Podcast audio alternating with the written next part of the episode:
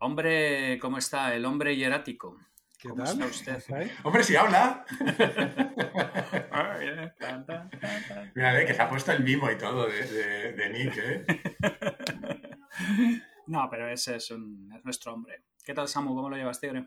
Pues bien, bien, bien, bien. Además, como preveo hoy que voy a hablar poco y puede que me entre sueño, pues me he preparado una tacita de café Incapto. ¿Sabes? Que es.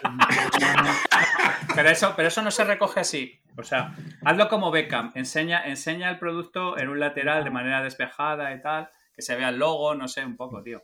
Como Beckham. O sea, estás, Me- estás batiendo récords, ¿eh? Ha sido a la tercera palabra o cuarta palabra. es, que, es que es un hombre anuncio. Es, Lo malo es que no está Chris. Luego voy a tener que meter la cuña otra vez cuando esté ya. Ay, No, no me cabe ninguna duda de que lo harás gustosamente. Es cierto, es cierto, es cierto. Joder, ¿cómo está, cómo está la generación de demandas, Samu, tío? Tienes que estar tú aquí dando el ¿Has callo. visto? ¿eh? Pues Facebook, tío, hay que buscar Claro, cómo no soluciones. funciona. El marketing por Facebook, ya sabes, los Hay que- CMOs son todos unos patanes. no Hay que estar, hay que estar ahí. Tiene que venir el VC aquí a dar la cara. Muy bien, muy bien, muy bien. Ah, Estás marketing de influencer. Eso es, eso es. Genchi Genbutsu, tío. Aquí hay que meterse en el barro hasta las tetas. Muy bien ahí, Samu. Como tiene que ser. Ay. ¿Qué, qué? ¿Vosotros qué tal? ¿El puente? Pues Bien, eh, el, el puente es lo que técnicamente viene a llamarse una puta mierda, pero, pero aparte de eso, fenomenal. En cuyo caso yo no me voy a quejar. Bien, bien, bastante bien. ¿Tú qué tal? ¿Te fuiste a algún lado? ¿Qué decías? El libro de Hills. Sí, que si hubieses- ah, El libro sé que te lo has leído, te preguntaba si se escuchaba la música también. Ya le, le había escuchado antes alguna vez. Eh, ¿Tú lo, lo conocías, sí, no? De oídas sí, pero no, la verdad que no había escuchado nada, no es nada mi estilo. No es mucho mi estilo. tam- También es que tiene un, estilo bastante variado. Ecléctico, Cambia mucho de estilo él. Total. ¿No?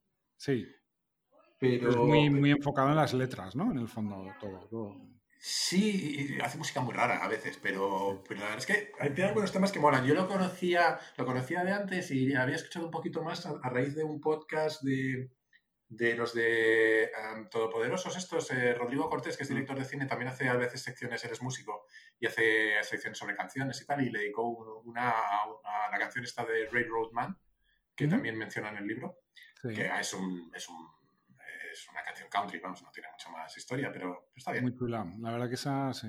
A mí esa me, de las que más me gusta del, del Blink. mola, mola. Es, es una canción muy clasicota, pero mola. Sí. ¿Y el libro te ha gustado? ¿Te lo has terminado? sí, sí, le he dado durillo en este puente, que me he ido sin niñas. eh, me ha gustado mucho, la verdad. Ah, Está guay.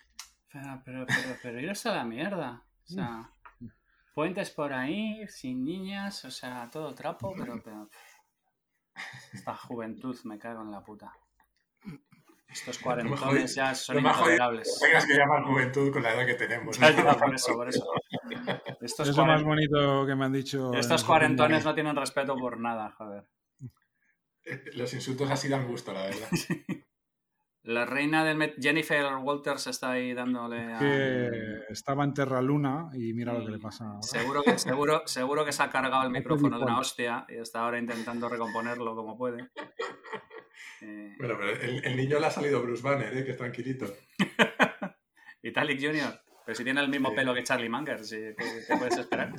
Va a invertir en cuanto le den paga. En cuanto le den paga está invirtiendo. Está el tema absolutamente claro. Oye, muy chulas. Me encantaron, Javi, las nuevas camisetas de Heavy Mental con el flujograma este de Pero- pero Llama sí, sí. Recuenco. Pero sabes que es, sabes que es fanart, ¿no? O sea, gente que lanza la movida en, en Twitter, luego coge Mickey, le da un este y lo, lo hace camiseta. ¿Qué pasa al reina del metaverso? Y... Joder, ca- cada vez llegáis antes, ¿eh? Tenéis ganas. No, no, es que habíamos dicho que te habías llegado, habías intentado entrar, le habías metido una hostia al micrófono y estabas intentando recomponerlo y tal. Ahora con, con tu rollo en Jennifer Walters. Eso es. No, he llegado justita. No es esto de dar biberones, eh, es lo que tiene. El ¿Qué becario? ¿no? El becario. El el becario, el becario. ¿Qué tal, tal? Charlie, ¿Qué tal Charlie Munger? Estamos diciendo que en cuanto le des paga empieza a invertir. Pobrecito, es que no le rapé la cabeza y entonces le salió coletilla de gitano. Un saludo a los gitanos. Un saludo a los gitanos, ningún colectivo sin ofensa, que esto, esto Hoy, es otro hoy- lado. hoy empezamos fuerte, hoy, hoy el programa promete. Lo peor es que encima lo vais a poner en la intro, cabrón. ¡Hombre! Tú eres el vaquilla de buenos sentimientos. Esa, esa música de verdad y no las mierdas que, que se escuchan ahora. Oye, dos cosas de housekeeping antes de que me olvide. Eh, una, hablé con, eh, con Miki, me dijo que al final que no vais a hacer directo y no sé qué, o sea, no sé si es que no, no ha cuadrado o lo que sea. Eh, Mm. Me planteé plantearos hacerlo un directo nosotros, pero no me da la puñetera vida, así que Mm. mejor pensamos otra cosa para el final. de temporada. Lo que usted diga, lo que Y- usted diga. Y Podemos hacer directamente el pod con una cerveza cada uno, ¿sabes? Así, sin más. Así. Yo casi, eh, Chris, yo te recomiendo que lo hagas mejor con un café incapto en la mano, ¿sabes? Que es café en grano Bueno, molido tío. directamente a tu casa. Escúchame. O sea, tú has dejado de venir al pod a contribuir nada más que con tu promoción. Es de la segunda vez que lo hace desde que estamos conectados. exactamente. Está muy bien aquí hacer product placement dicho y que todo la lo iba a demás le sobramos. Ya había Eh. hecho una mini promoción, pero ahora contigo no sabemos. bien. Escucha, Jaime, ¿puedes ponerle cuando puedes Sí, ponerle publicidad. pi? No, no, es directamente un pi eterno, ¿sabes? Para joderle la publicidad. No, hombre, no, no, no. Vamos a ayudar al VC, hombre, que está el Pues prove. vamos a llegar al tejido empresarial. Con problemas. de demanda, se tira al barro. No, hombre, no. Vamos a ningún problema, Samuel. Lo que tú quieras, Rey. Tenemos pendiente que eh, alguien acepte la invitación a venir. No sé si convenceremos a alguien antes de que acabe la temporada. A Rubiales, a Rubiales. Rubia, Rubi, Rubi. Lo, lo que pasa es que como no nos hemos prisa, vamos a ir a prisión a traerle la invitación. Esto va a ser jodido. No pasa nada, podemos hacer el directo desde el Calameco. Claro, Bueno, hacemos como, no. como Elvis desde la cárcel, ¿no? Eso Claro. es, o como, o como Johnny Cash, efectivamente. Como Johnny Cash. A ver, ese, ese dúo cómico de El Mimo y Rubiales puede ser... Eso vale dinero, ¿eh? Ahí hay ¿Has recorrido. Yo veo recorrido ahí, yo veo recorrido ahí. Has visto que Samu se lo ha puesto hasta de Nick, ya lo del mismo, ¿eh? Ya lo tiene interiorizado el... Sí, porque él solo va a hablar para hacer el product placement. Me he leído el libro ese de las 48 reglas del poder y una de ellas Sí. es, eh, creo que hacerte escaso, cosa que nosotros, Sí, sí. eh, vamos, no somos muy escasitos, eh, así que voy a ser escaso y solamente voy a hablar. Muy bien, muy bien. Sí, yo- De, de- de yo Law creo of Scarcity, sí, señor. Sí, me parece que hace tiempo que la hemos violado todos esa Como los, como los NFTs, sí, sí, ese tipo de cosas. Casos. Eso En fin, ¿habéis visto la turrita? Sí, ¿no? ¿Os parece bien? Vamos al lío. Sí. Por favor, al turrón. Samuel, haz los honores y que suene. Venga, va. 3, 2, 1.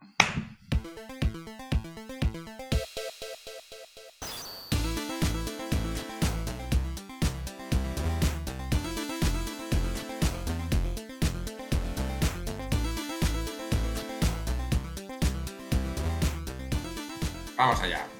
Pues hoy sí que sí, es el capítulo número 13 de Nada que Ganar. Eh, lo que sea que signifique, eh, no sé lo que es, pero vamos a ver eh, qué sale hoy y lo dejaremos como un test de Rorschach de esos que le gustan a Samuel para ver cómo lo interpreta la gente esto de que sea el capítulo 13 y el resultado que tenga. O también como una excusa muy socorrida, según lo que salga. Yo no sé vosotros, pero yo tengo la sensación de que ha pasado un montón de tiempo y de cosas desde el último capítulo y en realidad son solo dos semanas, pero como que se nos ha acumulado eh, la plancha. No sé si es que necesito vacaciones, que sí, o que el mundo está cada vez más loco, o, o ambas. Las dos.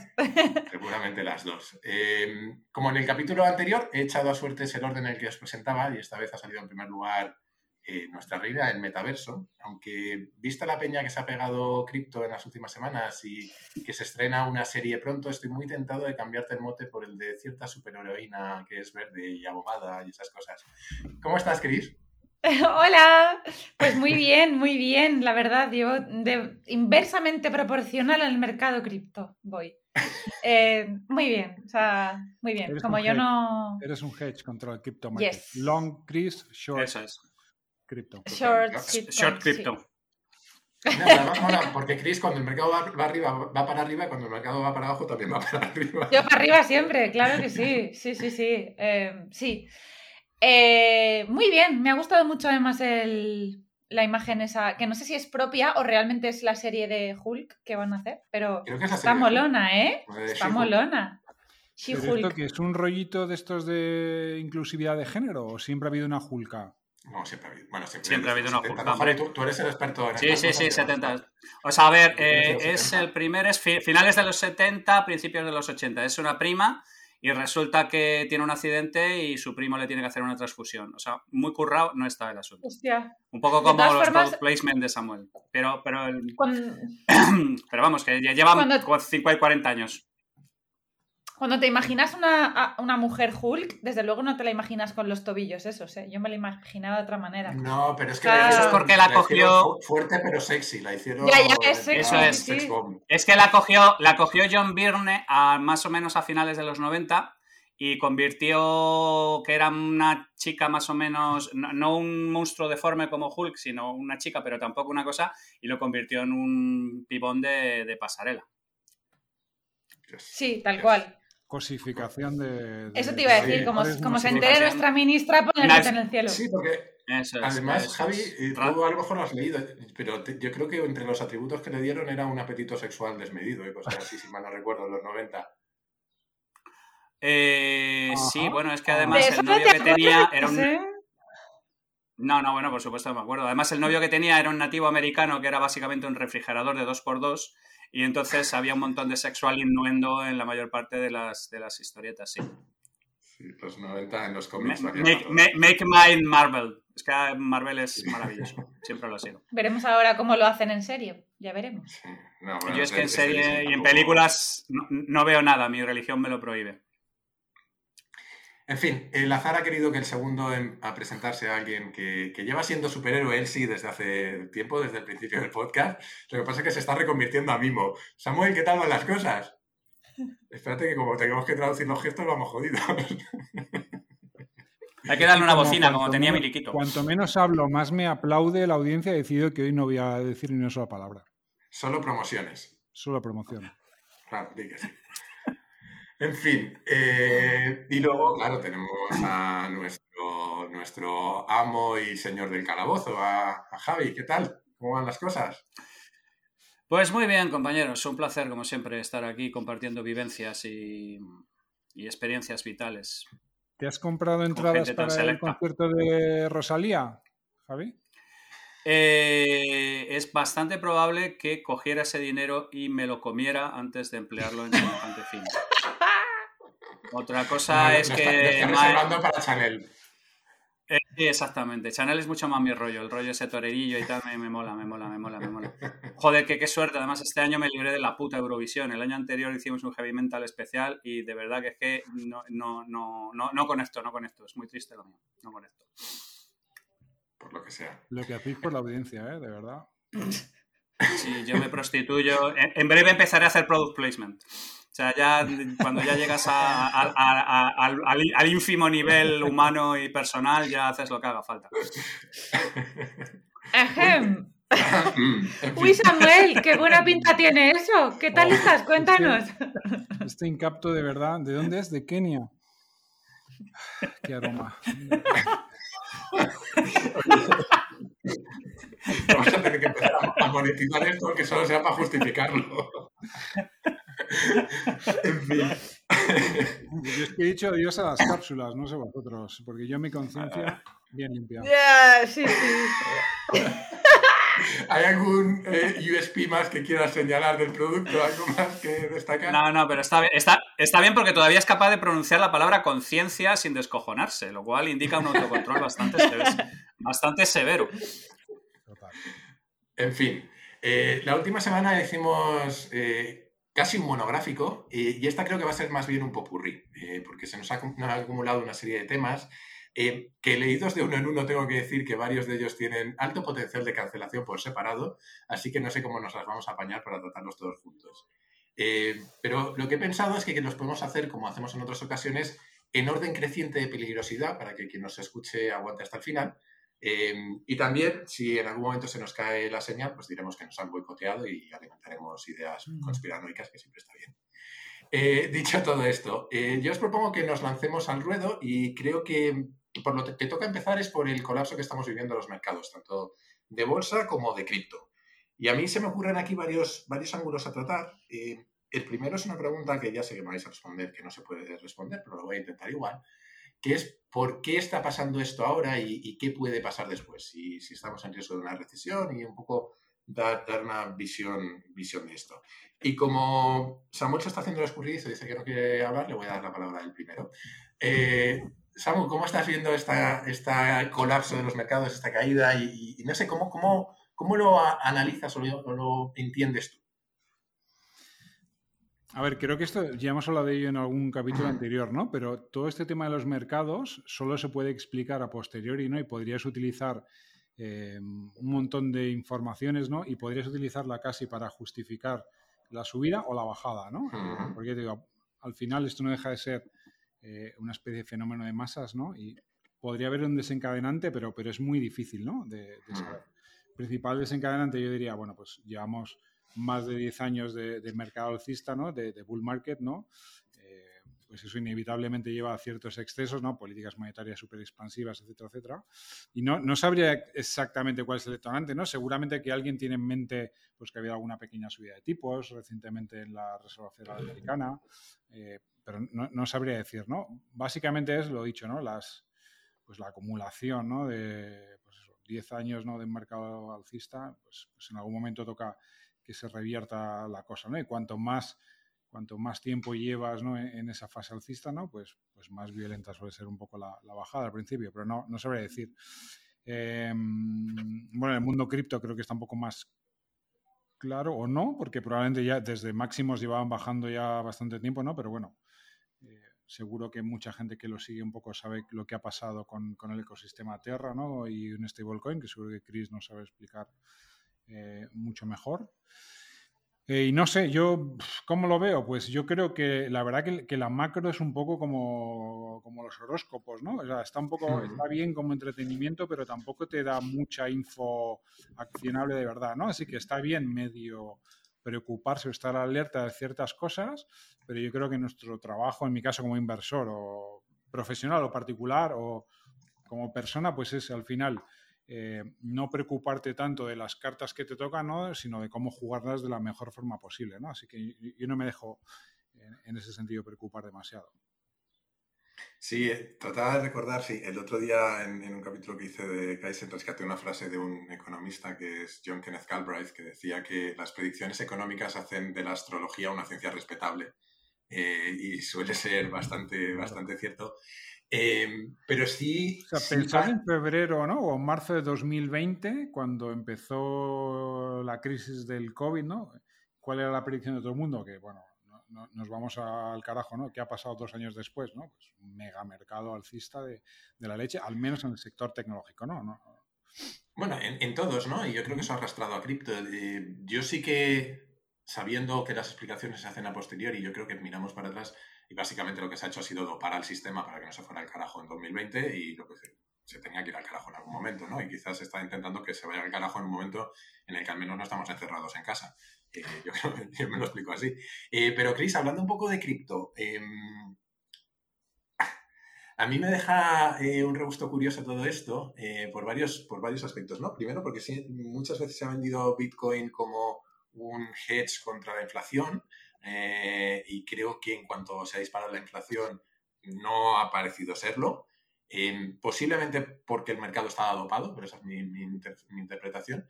Em, no sé uno, ¿cómo interpretas tú lo que ha pasado en cripto, tú que estás más cerca de, ese mundo? Y sobre todo, ¿qué hemos aprendido en caídas anteriores o qué has aprendido tú y en qué crees que se parece esta y en qué se diferencia? Porque creo que eso al final es lo más interesante.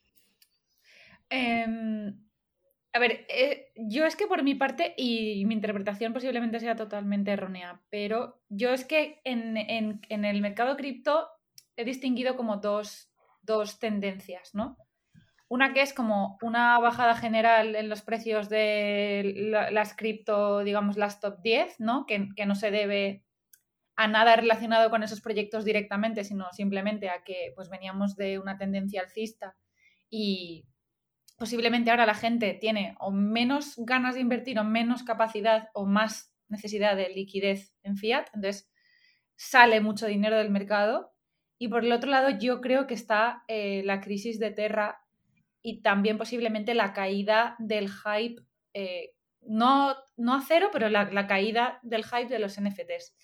Y yo creo que esta parte está más relacionada con, o sea, para mí hay un mercado de, inversión más, más a largo plazo, que quizás es la gente que, ha tirado a sacar liquidez del mercado cripto por, por tener, ¿no? Por, por, lo que pueda pasar.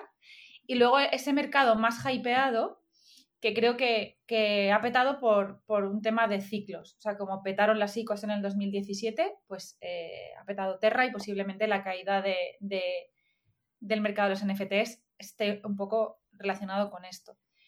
¿Por qué?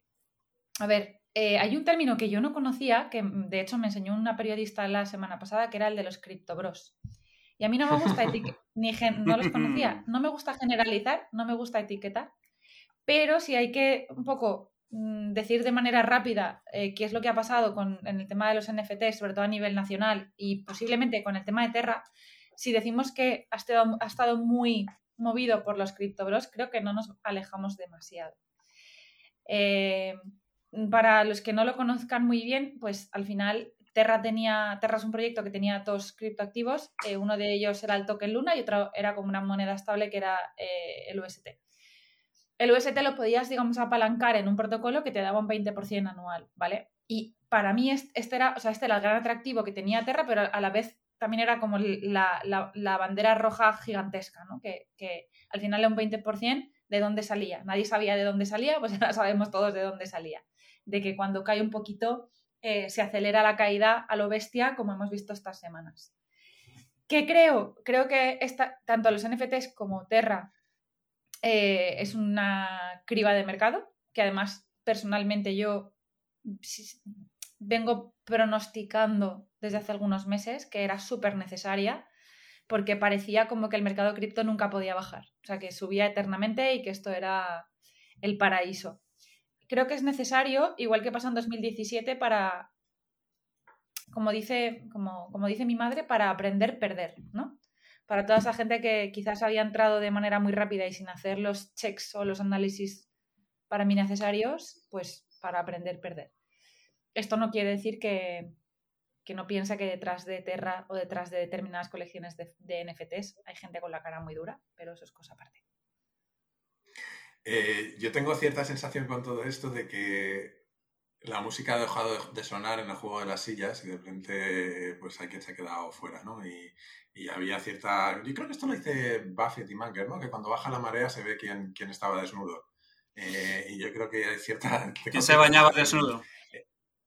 Sí. Solo un detalle, solo un detalle, que igual la gente no, tiene esta información. Eh, nosotros, por ejemplo, en ATH, en estas últimas tres semanas, que es cuando más está cayendo el mercado, eh, nos han entrado las tres operaciones de inversión más gordas del año. Quiero decir que es verdad que la música ha parado y que a muchos los ha pillado en bolas, pero sigo diciendo que, eh, o sea, sigo pensando porque lo estamos viendo, que en los proyectos que realmente están, están desarrollando y están construyendo, eh, o sea, la inversión les sigue entrando. O sea, que no es un tema como general de cripto, sino es un tema de determinados sectores que estaban muy hypeados. Sí, em, cuando hablábamos, hablabas de los Crypto Boys, me he acordado, o los Crypto Bros, me he acordado de una, animaré a la gente que lo busque en, YouTube, de una chica que hizo en TikTok una canción que es I Don't Care About Your Crypto Boy, que es bastante, bastante graciosa. Eh, se, ha currado mucho y está, está muy bien.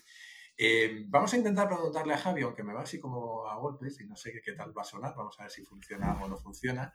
Eh, Javi, ¿tú qué composición de lugar te haces con, estas caídas que estamos viendo? Vale, disculpadme si estoy teniendo algún tipo de problema porque creo que algo está pasando y no sé exactamente qué es lo que está pasando técnicamente. Voy a intentar dar mi punto de vista y si veis que el tema está muy mal, lo que voy a hacer es intentar rearrancar y, vosotros seguís, eh, como yo soy prácticamente un asesor dentro del podcast. Vale, perfecto, vamos a ver. Yo es que, mm, vamos, como, como sabéis que yo soy preternatural y, y viví antes que los helechos, eh, me, voy, a, voy a tirar un poco de, un par de clásicos, ¿vale?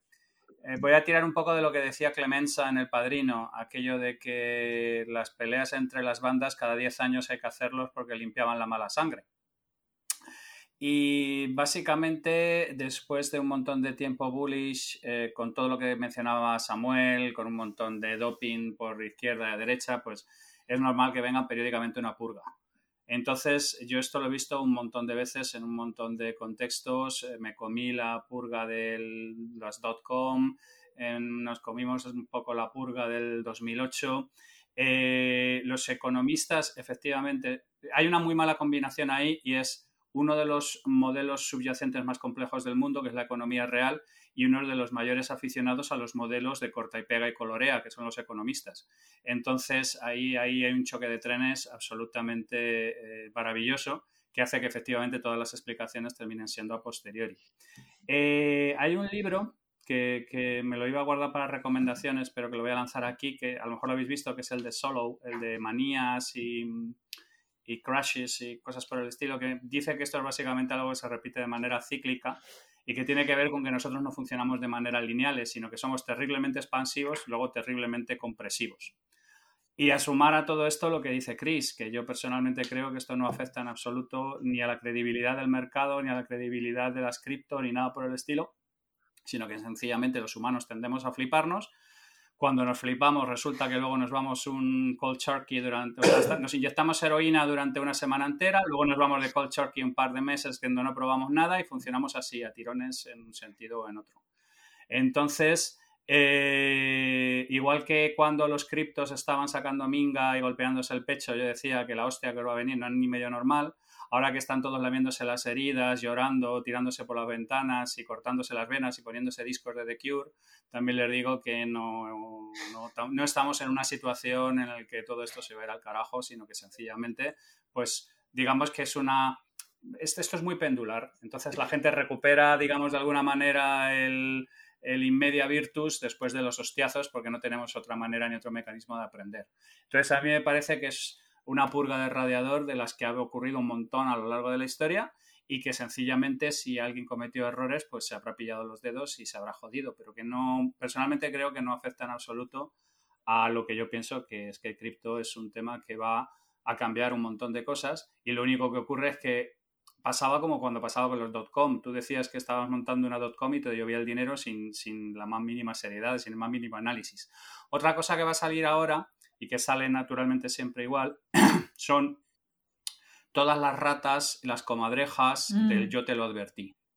No sé si alguno de vosotros ha leído un libro que es absolutamente maravilloso, que es de David Cantoya, que se llama Éxito para Perdedores, que él escribió cuando se metió la hostia en Juice. Es un cómic, ¿eh? O sea, mira, otra recomendación de, las que, de las que iba a hacer. Es absolutamente maravilloso y cuenta cómo el banquero que le chupaba el culo porque le ofrecía todos los productos del mundo, cuando le deniega un préstamo personal cuando lo necesita, eh, y luego termina eh, volviendo a recuperarse y crea poco yo, y, o sea, eh, estos son ciclos, estos son ciclos y hay que entenderlos. Mm, hay que entender que no te tienes que flipar y hacer un memento mori cuando te vienen bien dadas y tampoco hay que cortarse las venas ni ponerse a escuchar a Vetusta Morla cuando te vienen mal dadas. Pues hemos metido a Vetusta Morla y The Cure en el mismo saco que a mí personalmente me, turba un poco. pero, yo sé que es. Pero yo con, tal, yo con tal de tocarle los cojones a Samuel, hago lo que haga falta y llego a los extremos que sean necesarios. Samuel no se va a quejar, está en modo mimo. Pero si yo soy el hater number one de Pestuza Morla en las redes. Ya, ya, por eso. Nadie que deteste más a Vetusta Morla que yo. Y a The Cure, pues, eh, no. Eso no lo detesto. Tampoco te gusta, pero Vamos, Robert Sala, a bailar. Eh, respeto. Em, hay niveles, hay niveles en el odio de Samuel. Oye, y un, comentario, Gemel, lo que decías respecto de Bitcoin y, refugio de respecto a la inflación. A ver, em, o sea, Bitcoin se supone que tiene una política monetaria fija, ¿no? Eh, quiero decir, es una moneda que no está sujeta a la inflación como si está el dinero fiat, ¿no? Pero claro, eso te protege de la inflación en una economía denominada en Bitcoin, por así decirlo, ¿no? Y como tal cosa no existe, pues eh, no, sé por qué la gente espera que el Bitcoin sea un refugio ante la inflación, ¿no? entre tú y yo, hay un montón de mantras de, los chicos de Bitcoin que son puro bullshit, ¿eh? Se repiten y se oyen en un montón de sitios, pero no están... Yo nunca le he visto en el trasfondo pues, real. Yo, estoy, yo estoy, estoy, en un momento de mi vida que sabes que nunca lo he sido, pero me estoy volviendo un poco Bitcoin maximalist eh, en, ese sentido, ¿no? De que al final, donde realmente estoy viendo un montón de agujeros es en casi cualquier otra cosa, ¿no? Y ahí difiere un poco de Chris. Creo que la única cosa que ha entregado valor de verdad en el mundo cripto hasta ahora es Bitcoin, como para, mucha gente, especialmente en países emergentes con monedas que son una locura, y el mundo de los NFTs. Eh, cualquier otra cosa, DeFi, etcétera, ¿no? no dejan de ser nada más que, eh, no sé, como castillos en el aire que hasta que no haya alguna parte de la economía denominada en alguna de esas monedas, ¿no? Creo que no va mucho a ningún lado, ¿no? Eh, sí, yo creo que en el caso de Bitcoin además se mezcla, o sea, es muy difícil leer las señales, porque, y, es a lo que me refería yo antes respecto a, su relación con la inflación, porque venimos de un mercado tan dopado en el que ha entrado tanta pasta a saco que le ha subido el valor, que da igual lo que pase con la inflación, que si, que si la gente saca pasta, es que no va a poder proteger contra la inflación, aunque funcionara. Y estoy contigo, yo no entiendo cómo va a funcionar en un mercado en el que está eh, pegado a, de alguna manera a, una fiat, porque eh, va a estar siempre supeditado al valor de la fiat, ¿no? Entonces me cuesta entender cómo va a proteger eh, de la... ahí, estás mezclando, ¿no? o sea, el Bitcoin no es una stablecoin, ¿no? No, no, no, pegado no me refería a, que esté pegado en valor, sino a que lo estamos vinculando constantemente a hacer este tipo de cambio, ¿no? Que tú decías que no deja de estar en el fondo denominado en dólares o en euros. Sí, perdón, porque el término puede inducir a, yo, estuve el, fin de semana, yo estuve el fin de semana pasado dando una charla en una conferencia sobre, sobre Bitcoin y sobre criptomonedas, eh, que generalmente me llevan siempre para que les hable de, del relato. No tengo ni idea de por qué, pero me, llevan siempre para que les hable del relato. Y les comenté que el, tema de, Bitcoin es, es básicamente una secta, pero que eso no está mal una secta es un grupo de gente que cree firmemente en una serie de cosas y la única diferencia entre una secta y una gran religión es que la secta tiene menos gente, ¿vale? Y que llega un momento en que eh, a todo lo que tiene que aspirar una secta es a convertirse en la religión oficial. Porque yo personalmente creo que, igual de, eh, apelaciones a, María es, el dinero fiat que, que, lo que se está planteando en temas como Bitcoin. Lo único que pasa es que el dinero fiat es como una especie de religión oficial y el Bitcoin es, una especie como de secta aspirante a, resolver o a sustituir ese tipo de cosas. Entonces, hay una serie de cosas que es como toda buena secta, que os hablé de que estuve leyendo Cultish, es que se repiten como mantras que yo no tengo muy claro que sean, que sean así efectivamente. O sea, Bitcoin, de acuerdo, puede ser un refugio contra la inflación. ¿Por qué? Porque no puedes ponerte a imprimir más, más billetes ni puedes ponerte a reaccionar en, en, diluyendo este tipo de cosas.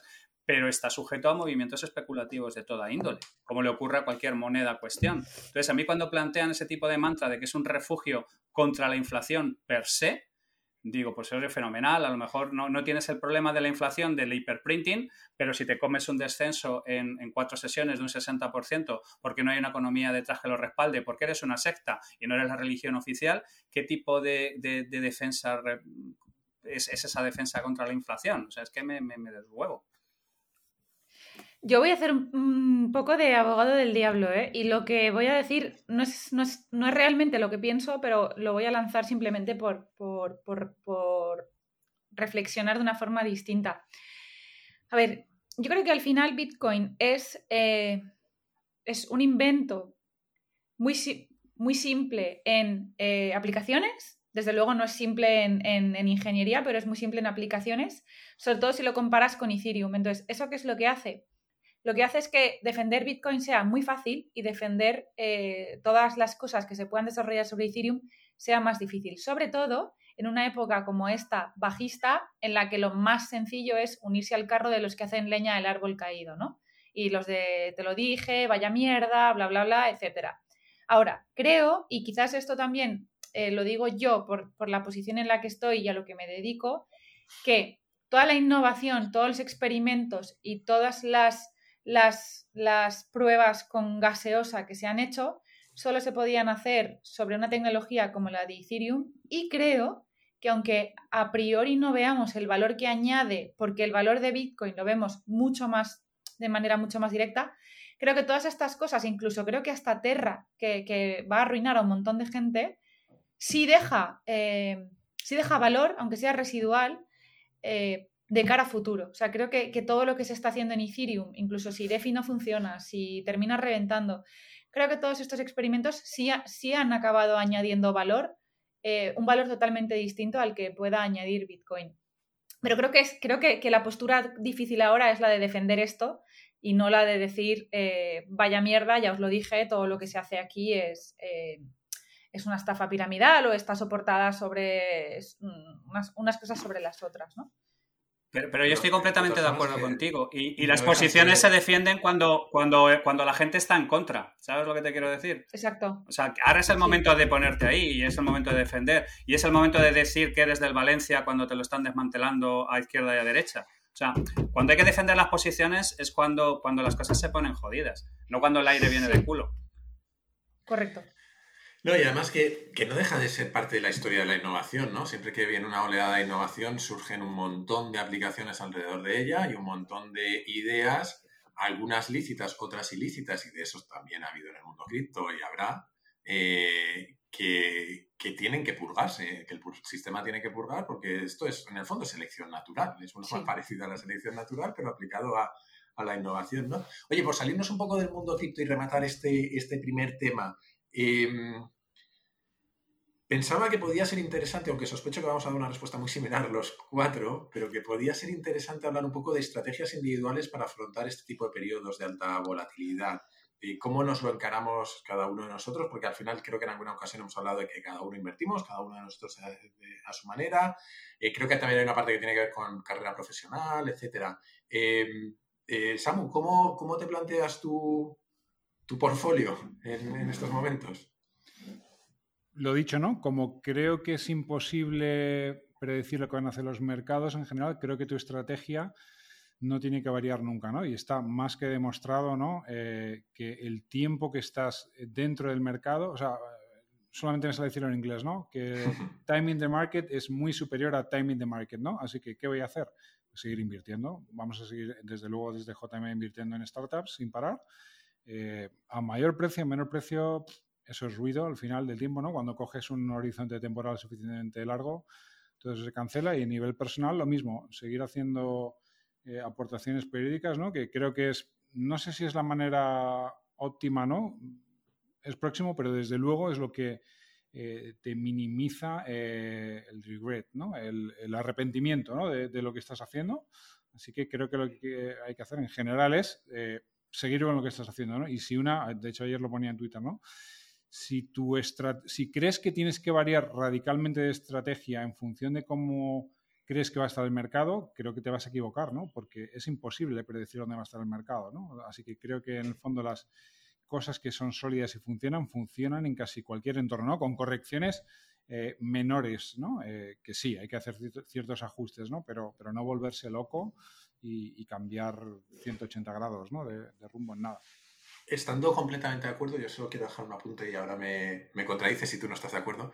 Eh, eh, yo, como estrategia individual tengo muy claro que efectivamente lo mejor es hacer eh, dollar cost averaging e ir invirtiendo regularmente. personalmente intento no hacer, no medir los tiempos del mercado y no eh, intentar adivinar cuándo va a subir y cuándo va a bajar, pero sí que es cierto que creo que en los momentos en los que se pegan caídas así son oportunidades de compra en general. Eso de ser, eh, lo de ser avaricioso cuando la gente tiene miedo y esas cosas, ¿no? Eh, pero creo que el consejo debería ser un pelín distinto para, para las empresas y los emprendedores. Quiero decir, creo que estamos viendo un entorno en el que el sector VC un poco más maduro, quizá no el vuestro, eh, lo que se está viendo es que se está congelando, se está metiendo en el invierno y se está congelando, ¿no? Y eso creo que en esos ajustes que tú decías, posiblemente los, los fundadores y los eh, CEOs por lo menos tienen que intentar entender el, entorno en el que se van a, mover los próximos años y si las reglas han cambiado. Si va a ser 100%, claro. Hemos, claro, pero a ver si me sé explicar. O sea, hemos entrado en la fase del ciclo en la cual las fundamentales de repente importan, ¿no? Pero es que deberían importar siempre. Deberían importar siempre, estamos de acuerdo. Claro, entonces, claro, efectivamente, si has levantado una serie B a una valoración de 100 veces ARR, entonces sí. O sea, eh, probabilidades de que tengas que hacer un down round, es decir, una nueva ronda a una valoración más baja que la anterior, altas. Eh, ¿Se va a acabar el mundo por eso? Probablemente no, ¿no? Pero quiero decir que, que, a lo mejor el error no es, o sea, el exceso, no, o sea, vas a corregir un exceso pasado, no sé cómo explicarlo, ¿no? Pero... Sí, pero tú sabes que el mercado... el error, lo cometiste, el error lo cometiste durante la fase del exceso, ¿no? Y levantaste quizás a una valoración que no deberías haberlo hecho. Completamente de acuerdo, pero tú sabes que muchas veces el, propio mercado empuja a los emprendedores a seguir esa rueda, o sea, que, que no es tan fácil tener esa disciplina.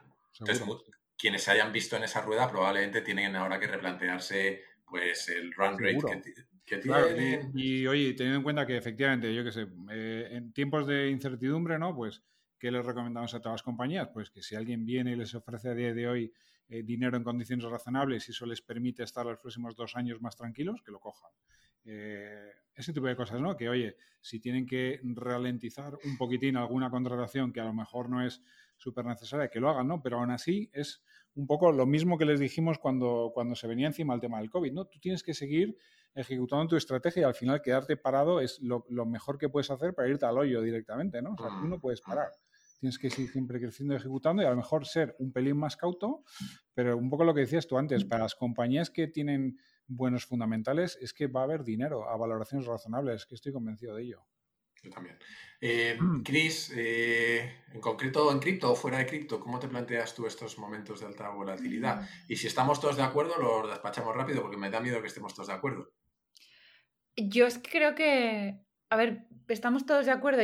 Yo creo que un poco sí, porque yo, a ver, teniendo en cuenta que yo mm, el ratio de lo que tengo invertido en cripto no es tanto de lo que es mi patrimonio total, eh, a partir de ahí yo siempre he sido muy holder, eh, nunca me he metido en, experimentos que no entendía, entonces a mí es que, mm, o sea, yo ya pasé, a ver, una cosa que, que igual me distingue mm, de vosotros es que yo en el 2017 eh, me pilló mi primera caída de cripto. Y yo en aquella época invertía mucho en muchas, en muchas coins, o sea, no, no, no en las grandes, sino diversificaba mucho. Y yo sé lo que es estar muchos días de mi vida despertándome a las 3 de la mañana para mirar el móvil para ver si era pobre, o sea, si era paupérrima.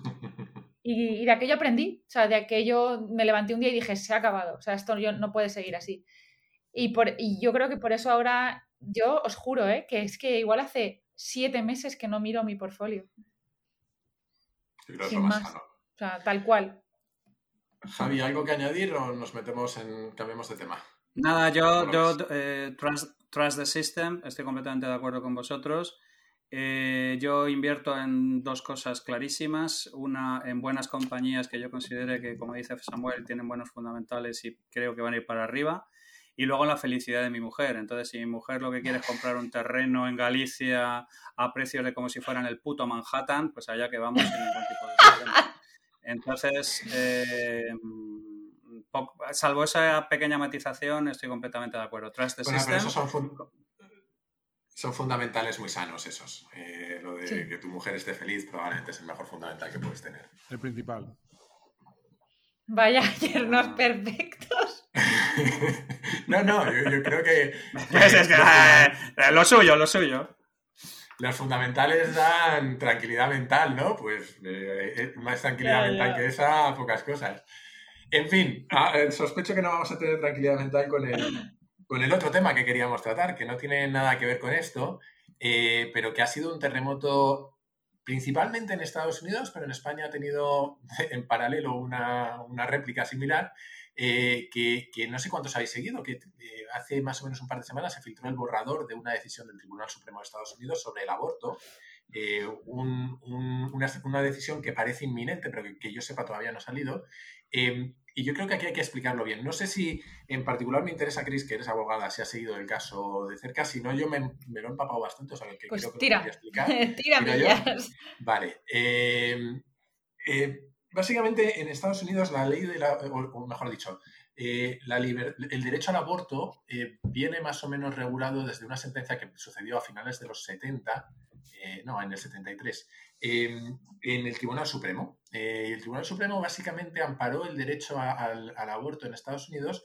lo equiparó a un derecho constitucional en un momento dado, basándose en una enmienda, eh, es que es un tema súper técnico, en una enmienda, eh, creo que es la decimocuarta, que dice que, regula básicamente el, derecho a, la intimidad, lo cual es muy curioso.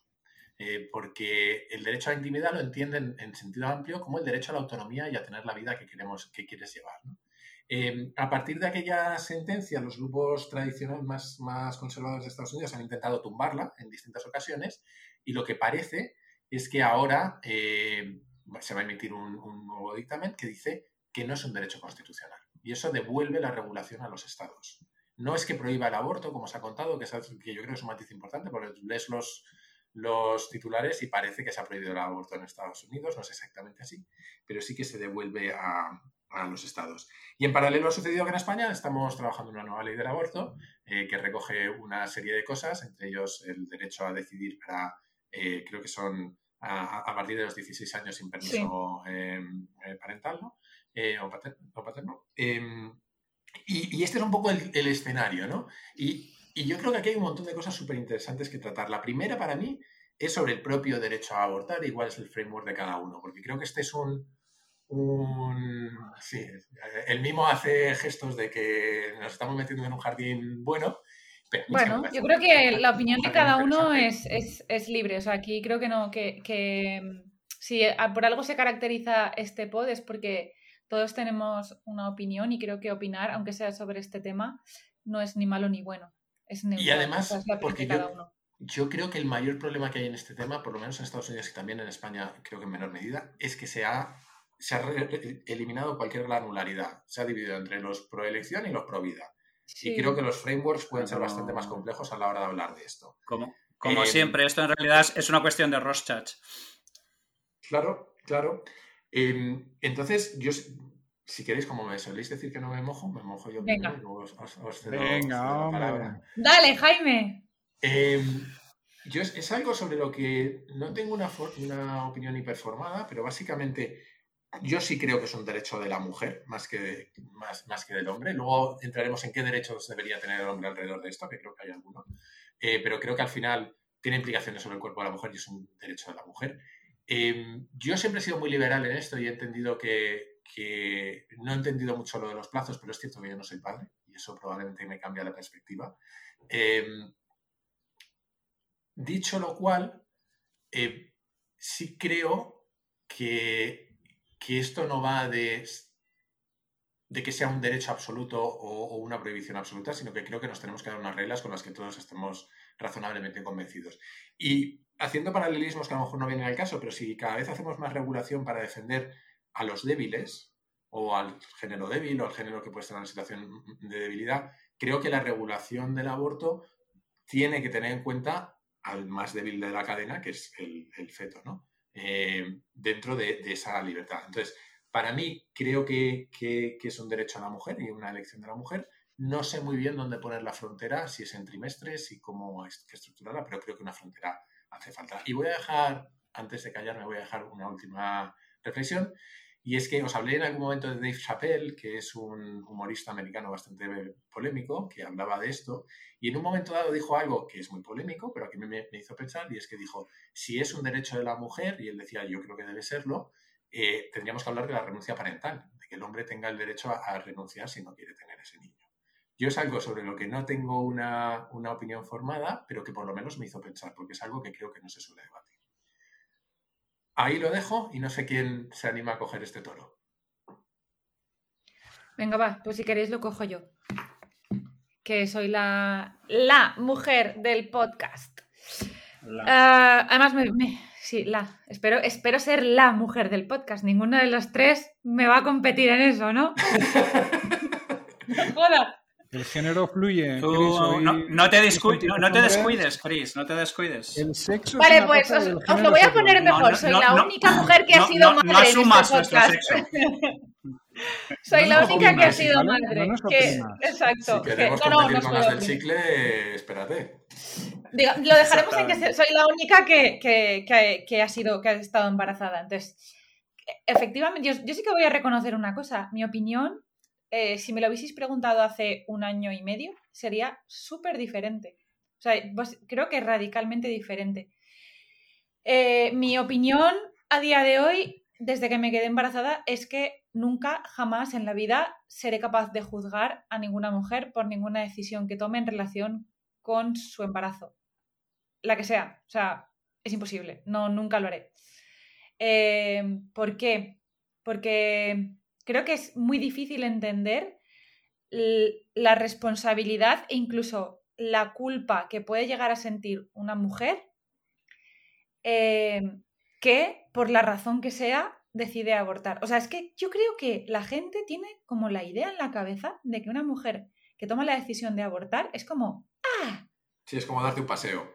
Sí, y yo tengo amigas muy cercanas que por circunstancias de la vida han tenido que hacerlo y flipas las, las secuelas psicológicas que arrastraron, además jóvenes, en, en 18 o 19, las secuelas que han arrastrado. Entonces, lo primero es que yo creo que, que creo que, que, la, como que el contexto para toda esta regulación se ha dado de manera totalmente parcial para que la imagen sea como de, de, que abortar es una cosa nimia que a una mujer no le acarrea ningún tipo de consecuencia psicológica. Y creo que en la mayoría de mujeres eso no es así. Luego, en cuanto a, cómo regularlo, creo que es una cosa jodidísima, porque yo estoy contigo, Jaime, o sea, yo personalmente, yo, eh, personalmente, eh, no, no, sentí que, que, estaba embarazada hasta que mi hijo no tenía forma de niño. O sea, hasta que yo no vi dije, hostia, esto es un, eso se parece a un niño. Entonces, posiblemente yo he tenido esa sensación, pero es que hay mujeres que es que desde el día que se enteran de que están embarazadas, se sienten de otra manera. Entonces, es muy difícil esta, regular esto. Yo creo que en general, eh, pienso, ¿eh? En general, y yo, y yo no lo haría, pero creo que en general las mujeres tienen que tener el derecho a decidir si quieren ser madres o no, porque no debe de haber nada más difícil en esta vida que tener un hijo sin, sin tener la sensación de que quieres ser madre. O sea, me parece que no debe de haber nada más duro, más difícil, más jodido de llevar que, que eso. Entonces creo que se les debe de reconocer el derecho, lo que no tengo ni putísima ideas de cómo. Veo al mismo ladeando la cabeza de un lado a otro, así que veamos si se expresa. A ver, me, me, declaro incompetente un poco para opinar de este tema, ¿no? En el sentido de que tengo como varias opiniones contradictorias en la cabeza, ¿no? Que son un poco en la línea de lo que creo que... Sí. A ver, por un lado, obviamente, ¿no? Como padre de dos niñas, ¿no? Pues, eh, no sé, eh, pensar que alguien puede interrumpir la vida de una cosita así, ¿no? Pues eh, te ponen los pelos de punta, ¿no? Y claro, ahí entra todo el debate, ¿no? De, pues no sé, es que ni siquiera, ¿no? Cuando, cuando está vivo, no, ¿no? Pero cuando es una persona, no sé, todo ese tipo de cosas. Uh -huh. Y luego entiendo perfectamente y comparto todo lo que decía Chris, ¿no? Que creo que eh, cuando una mujer toma esa decisión, pues eh, no creo que lo haga ligera y, y entiendo que lo hace pues porque cree que, que no hay otra, ¿no? O dos, a, añado dos cosas ahí, ¿no? Eh, una es, y, un poco vinculado al tema de la ley en España, ¿no? Eh, claro, eh, todo esto que decimos es, o sea, tienes la, esa madurez realmente a todas las... No tengo ni idea, ¿eh? pregunta en, en, voz alta. ¿Tienes a todas las edades esa madurez para tomar esa decisión de forma apropiada? No tengo ni idea y tampoco sé a qué edad es y supongo además que cada persona será en un momento diferente, ¿no? No, no, no será todo el mundo a los 16 o a los 18 mágicamente te vuelves una persona cuerda, ¿no? Y luego respecto a lo que dice Chris, a mí lo único que me chirría de ese discurso es que tú o sea, entiendo perfectamente que digas que yo acepto no ser madre y tal, pero si te pones más desde el argumento de los pro vida, ¿no? Y, creo que tiene un punto, ¿no? Eh, o sea, ese niño al final es un ente, ¿no? Con, con, vida propia, ¿no? Puedes tener el niño, darle una adopción, que hay colas inmensas, no sé qué, no sé cuántos, ¿no? No tienes por qué necesariamente tomar la decisión de, de acabar con su vida, ¿no? Entendiendo, pues eso, ¿no? Esto al final no es una, es una mega simplificación de todo, pero, pero como, como poner otra cosa encima de la mesa. Mm. Javi, tú que llevas más tiempo en este mundo que nosotros y habrás mm. pensado más en esto. Sí, esto yo recuerdo que ya tuvimos problemas con Lutero con este tema y desde entonces no hemos evolucionado. eh, a ver, es que esta es la situación del infierno, ¿vale? La situación del infierno es un problema complejo de solución netamente contextual, porque hay escenarios donde eh, que una niña de 16 años tenga opción de abortar tiene todo el sentido del mundo y hay escenarios donde es eh, un error cósmico absoluto. Usado además como herramienta arrojadiza por ambos lados de la valla, de manera simplista, y donde además la gente eh, deja trabajar su superioridad moral a gusto en un sentido o en otro. Entonces, eh, aquí yo estoy eh, fully con, con, Chris, porque a pesar de que soy un, un hombre macho heterosexual, cis, o sea, soy una reliquia del siglo XIX, pero antes de todo eso, básicamente lo que soy es em, una persona que entiende un, un, dilema personal que no es equipotencial. O sea, no, no, se puede comparar por lo que pasa al padre siendo importante con respecto a por lo que pasa a la madre. Exacto. No he estado ahí nunca, pero me puedo hacer cargo de que no me puedo poner ahí nunca de los jamases, ni puedo opinar nunca de los jamases por lo que pasa de ahí. Pero a todo esto, el problema es que la legislación y la ley se basa en que hay unas normas claras y un sentido claro. ¿Cómo gestionamos un problema complejo de naturaleza resolutiva claramente contextual, donde tenemos además una justicia que cada vez que toma una decisión en un sentido o en otro, está acusada ya, porque ya nos hemos pasado la justicia por el, en, este camino que tenemos de desprestigiar instituciones, ya nos hemos cargado también la justicia y ya asumimos que cualquier eh, eh, sentencia que se produzca en contra de, lo que yo pienso, en realidad es porque la justicia está comprada y no porque hay un montón de matices que no hemos querido ver en un sentido o en otro. De verdad que es un dilema del infierno. Si yo tengo que poner eh, una decisión, yo estoy absolutamente en la línea de Chris, porque es, un tema particularmente complicado. Pero a mí lo que me gustaría es que de una puta vez pudiéramos gestionar o darnos un marco que fuera un poco flexible para gestionar problemas complejos, contextuales, que además polarizan a la gente, como es este caso. Yo, sí. solo un detalle, a mí, solo, solo un detalle de toda esta normativa que, que, que, me pongo yo a pensar, o sea, desde luego no, yo estoy con Samuel, ¿eh? yo no sé, habrá, habrá personas que con 16 años sean más o menos maduras, la decisión de abortar a mí me parece una decisión que es que yo no sé si se es suficientemente maduro nunca como para eh, poder prever las consecuencias psicológicas de hacerlo, pero me parece fascinante que, que, se, que se les... Per, o sea, me parece bien que se les permita abortar, eh, tengan la edad que tengan, pero coño, ni siquiera avisando, no si, sin pedir permiso, ¿eh? pero ni avisar a los padres, que esos padres nunca puedan hacer una especie de, de, de, de ar, arropamiento, si existe la palabra, psicológico a ese hijo, porque nunca se van a enterar de eso. O sea, me refiero a que... A que... ¿no? Que es sí, sí, sí, sí, exacto. Depende exacto. del contexto de esa familia, porque puede haber contextos en los que eso esté perfectamente justificado. Yo sí creo que en general la ciencia nos dice que en esas edades no, no tenemos el córtex prefrontal formado y por lo tanto no somos capaces de pensar a largo plazo y las decisiones que tomamos son muy distintas de las que tomaríamos en un contexto racional. Y por eso, por ejemplo, ponemos eh, la edad para conducir a una determinada edad, ponemos una serie de, de barreras, ¿no?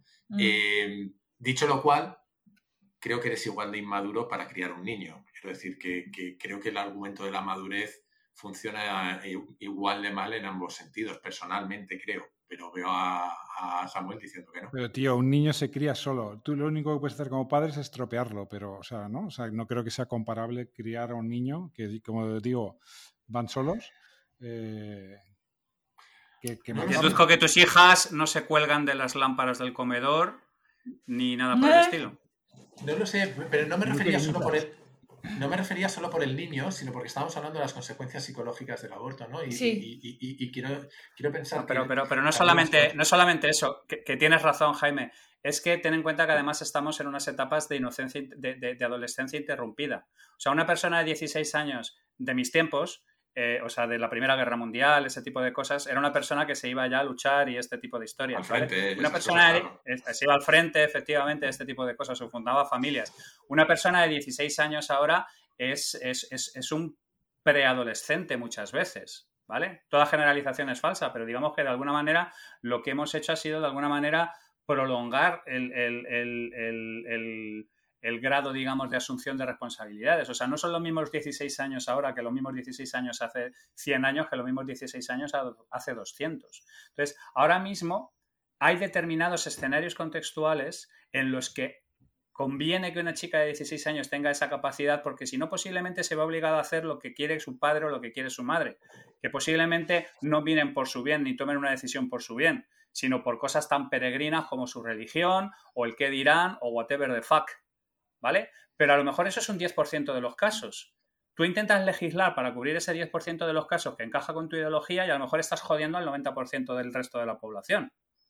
Por eso digo que esta es la típica, el típico escenario del diablo. ¿no? La perspectiva del niño, ¿no? En todo momento, ¿no? Que no solo importa sí, la sí, no, no, bueno. el niño es, un ser con entidad es que ahí, ahí, ahí, ni entro. Es que ahí ni entro. Ahí ni entro porque, porque es una perspectiva ideológica, no es moral, ni siquiera es moral, es ideológica. Eso, te iba a decir. Seguro, yo no lo veo para, o sea, no sé. O sea, pero es ideológico porque es ideológico. O sea, pensar que el niño es una persona que, que tiene derecho a vivir y que tienes que protegerla, eso es ideología.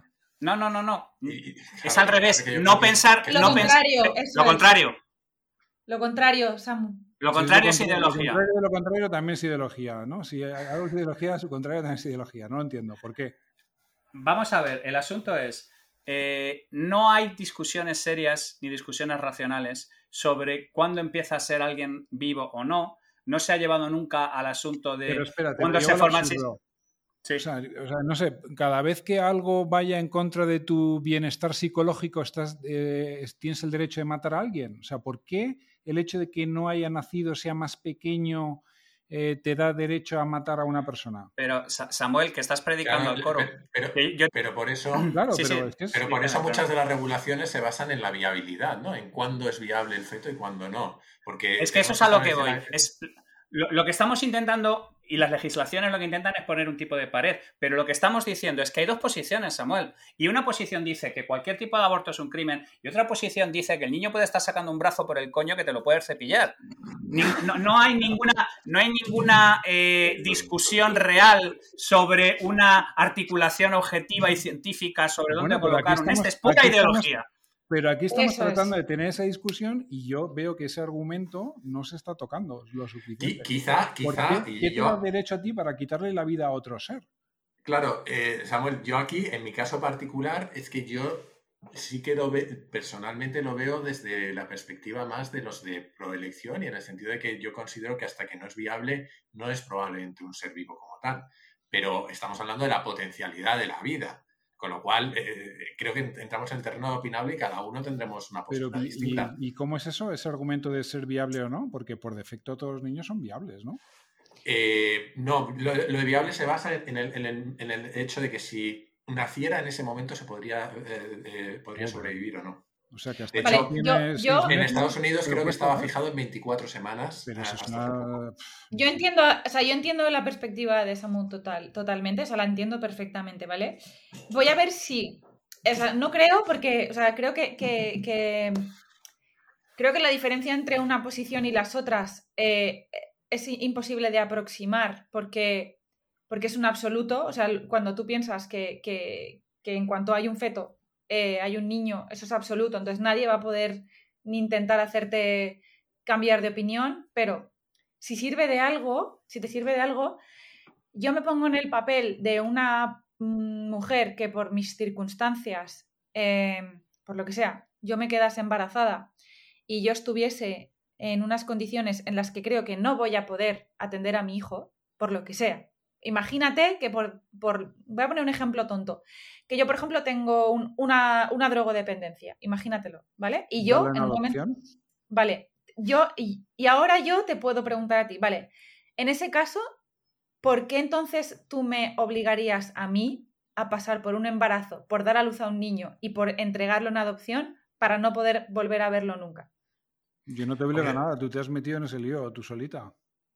Bueno, no siempre. Me, han contado que los niños no siempre vienen cuando se quiere. Eso es. De sorpresa y cosas de esas. Me han contado, ¿eh? No, no sé, pero eso me han contado. Es muy complicado. No, pero bueno, vamos a ver, vamos a ver. Yo, yo, yo, entiendo, entiendo completamente respetable la postura de Samuel, ¿vale? Sí. Eh, sí, sí. Y, em, aunque estoy más alineado con la postura de, con la postura de, de, Chris, porque entre malotes tenemos que apoyarnos y la, la internacional malota tiene que hacemos estas cosas.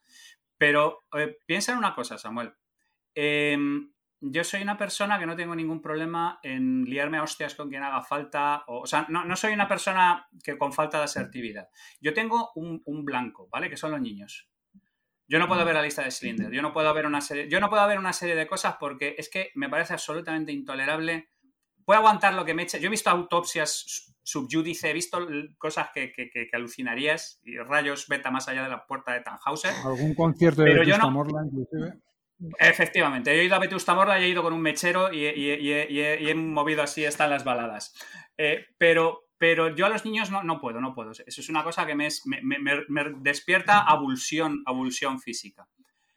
Pero es que puedo tener una empatía con alguien que se encuentra en una situación tan absolutamente terrible como puede ser esa, que no se encuentra en absoluto preparada. Yo también, pero, pero, y yo también, y lo he dicho al principio. es que ese pero invalida todo lo anterior, Samuel. es pero que estoy haciendo un poco yo entiendo, pero se ha metido en eso ella solita. invalida todo lo anterior. borra eso. Pero, no, pero déjale, déjale. Si, ya tiene la, vena seminarista, la ha tenido ahí siempre. Venga, venga, Samuel, dalo, dalo todo. Pero hay, otras, hay otras situaciones en la vida en las cuales eh, no sé, eh, mm, otra persona te esté produciendo un daño psicológico grande, te perturbe tu vida de manera severa y eso te justifica matarlo. No, claro que no, pero... Es que yo no creo que, sea la palabra justificar. O sea, creo que esto es una cosa que... Coño, que al final es que, eh, y, es verdad, es un argumento fácil, pero yo creo que es, que es real, porque yo lo he vivido en mi embarazo con mi pareja, es que no es lo mismo, es que es que, son, es que esos nueve meses vosotros no vivís lo mismo. Es que no se parece en nada. Es que os voy a poner un ejemplo. Y yo creo que no soy eh, un ejemplo de una persona muy, muy sensible. O sea, soy más bien tirando a, rancia fría. Eh, Tú no sabes lo que es despertarte todos los días de tu vida pensando, ¿le laterá el corazón? ¿Le latirá el corazón? Tú no sabes lo que es estar cada minuto de tu vida pensando, voy a comer esto para que crezca sano, voy a hacer esto para que no se muera, voy a hacer esto, o sea, esa paranoia la vivimos nosotras durante nueve meses, es absoluta, o sea, ya no te digo cualquier dolor que eso es pasajero, no, te hablo de nueve meses viviendo por y para eso. Entonces, no es lo mismo. Ah, vale, y ahora voy. Entonces, yo como mujer creo, y yo no lo haría, o sea, yo no lo haría, pero creo que todas las mujeres deben de tener el derecho a decidir sobre eso, porque creo que es una cosa tan bestia que no se las puede obligar a pasar por ahí. y además de todo eso. O sea, tú, tú, pero es que yo, yo veo, o sea, yo cojo racionalmente lo que dices y lo traduzco. Es, tú no puedes obligar a una persona a estar nueve meses pasando por el embarazo, pero sí puedes calzarte una persona.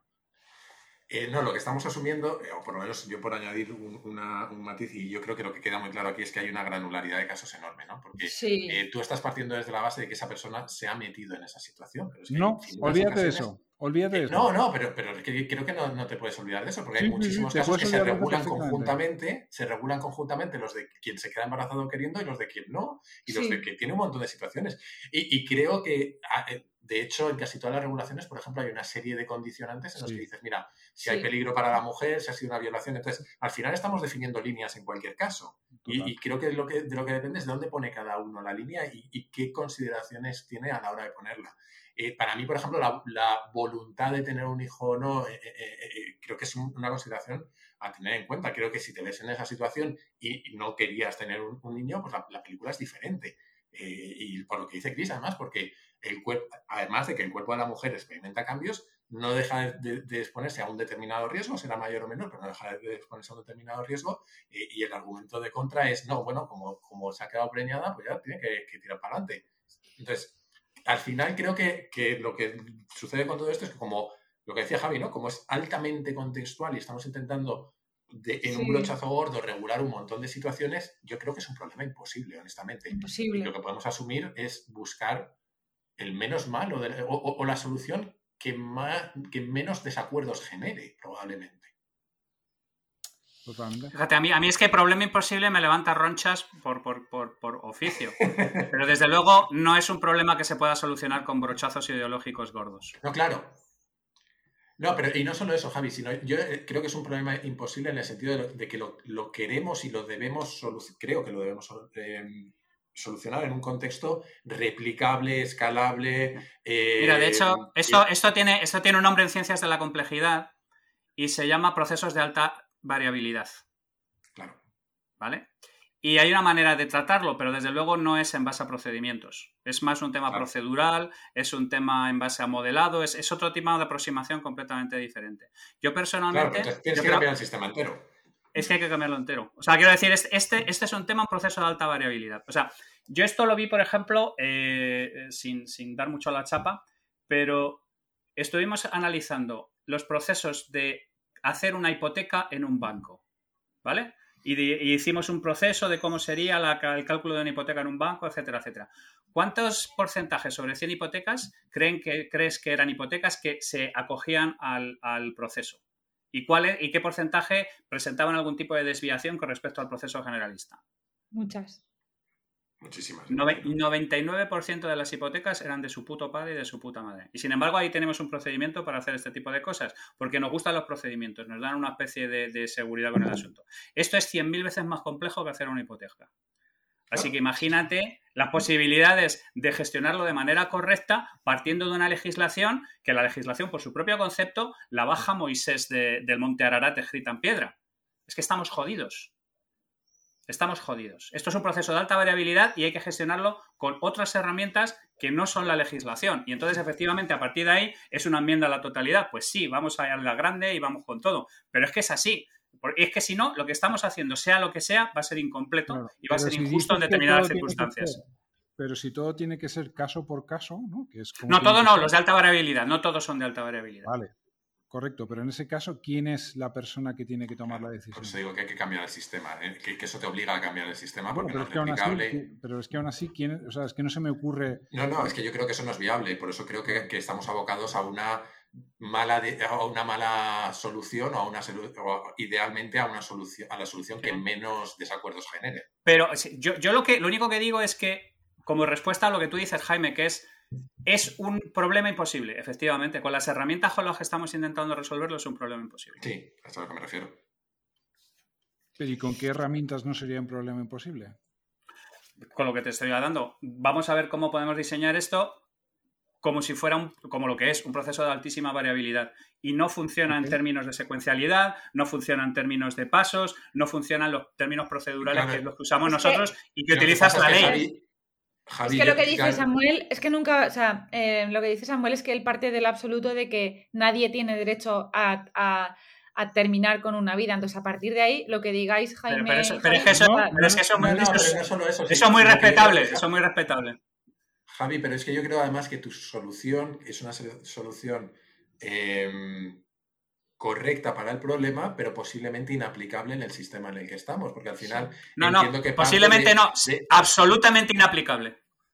Pues volvemos a que es un problema imposible. Entonces. claro, pero, pero...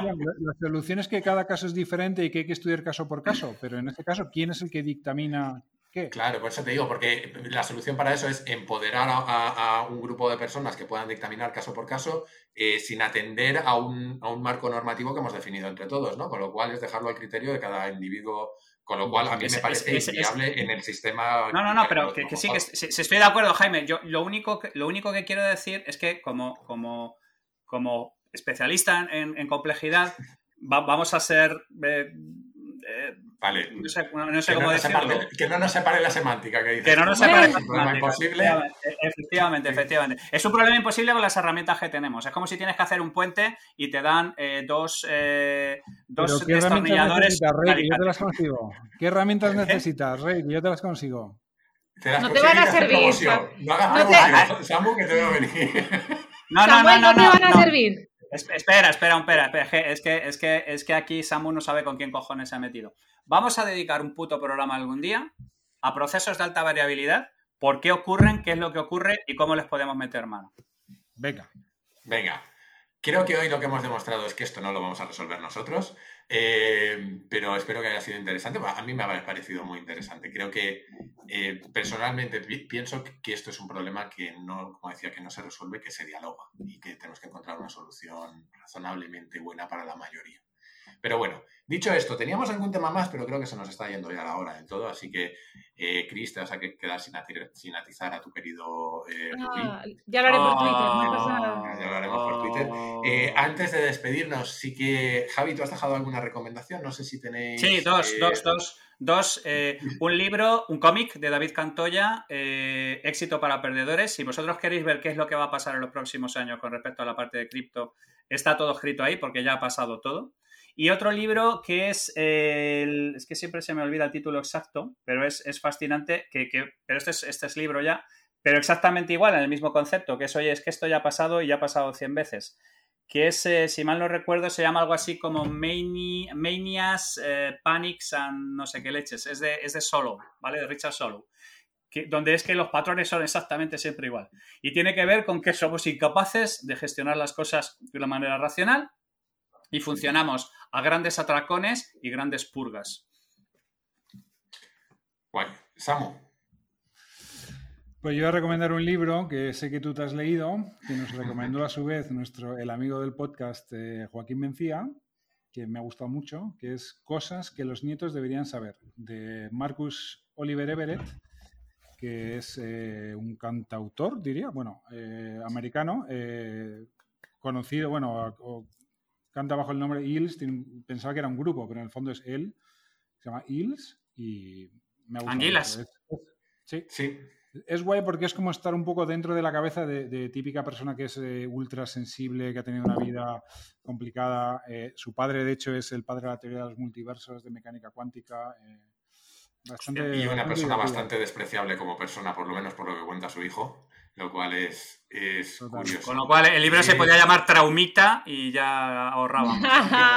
Tiene todas las papeletas para estar traumado y para mí lo que me impresionó del, libro, a que le he dedicado el capítulo esta semana de, de Kaizen, es que es una búsqueda constante de una razón para vivir. Y este tío la encuentra. Eh, a través de la música probablemente, pero la encuentra. Y me parece un libro muy bueno. Así que me sumo. Me, sumo. me lo anoto. Pues yo sigo en mi, en mi dinámica y no pienso cambiarla. Eh, de recomendaros Nada de cosas intelectuales. Aquí, eh, en esta parte de las recomendaciones he decidido que voy a sacar mi lado, eh, mi lado más, más... Más frívolo. Más choni, sí, sí, más choni. Entonces, eh, voy a recomendar siempre cosas frívolas, ¿vale? Honestamente no había, no había pensado en nada, entonces voy a improvisar. no tenía ni puta idea. Os voy a recomendar una, una serie que es mm, para mí malilla, malilla, pero se, deja ver. No, no es café con aroma de mujer, que aquello era otro nivel. Eh... Ha, hecho, gesto de que esto iba a ser drogadura. No, está en Netflix eh, y sale, sale Amaya, Amaya Salamanca, creo que se llama. Eh, sí, Setentas el Paraíso y demás.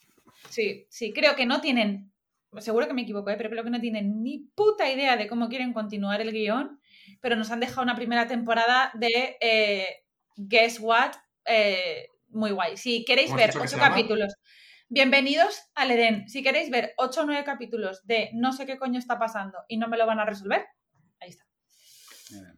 Curioso. Si ya os habéis visto perdidos.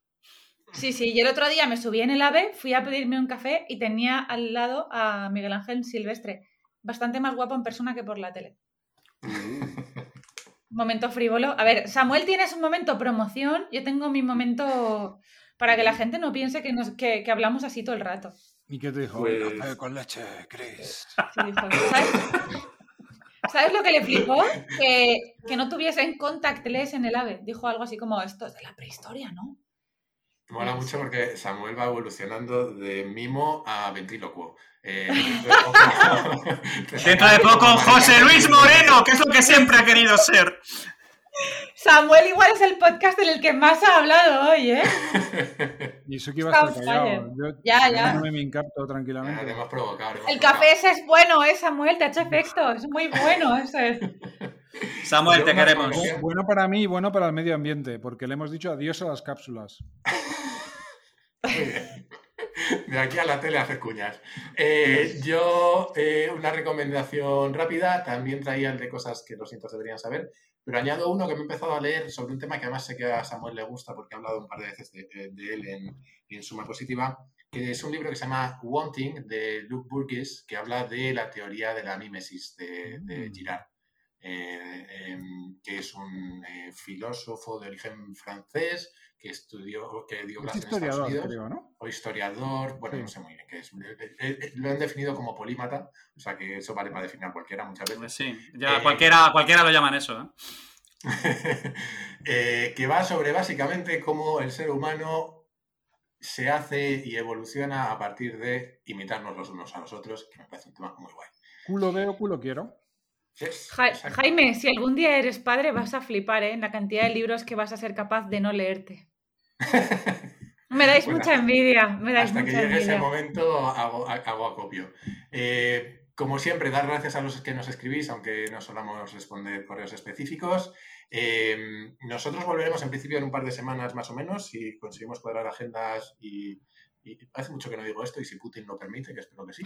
Y hasta entonces decir eh, lo típico, que os suscribáis en vuestra plataforma de podcast preferida eh, o en YouTube también, que ahí... Dale a la campanita. Dadle a la campanita y además veis a, Samuel con todo su abanico de gestos. eh, que se lo recomendéis a otras Este, por ejemplo.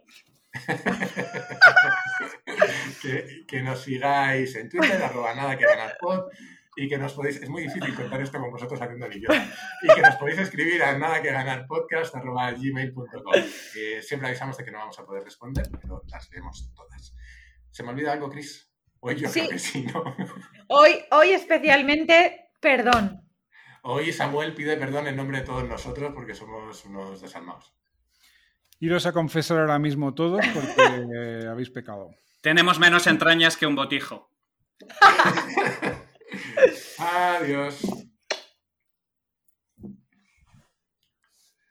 Nos ha dado el temita de sí, ¿eh? Estaba así. A ver, creo que por primera vez la gente va. O sea, creo que el comentario que más van a hacer es que por primera vez hay un desacuerdo claro entre nosotros. Sí, creo que sí. ¿Qué Y creo que eso Bueno, la gente lo va a destacar y eso está guay. sí, Eso está guay. Eh, miramos fechas.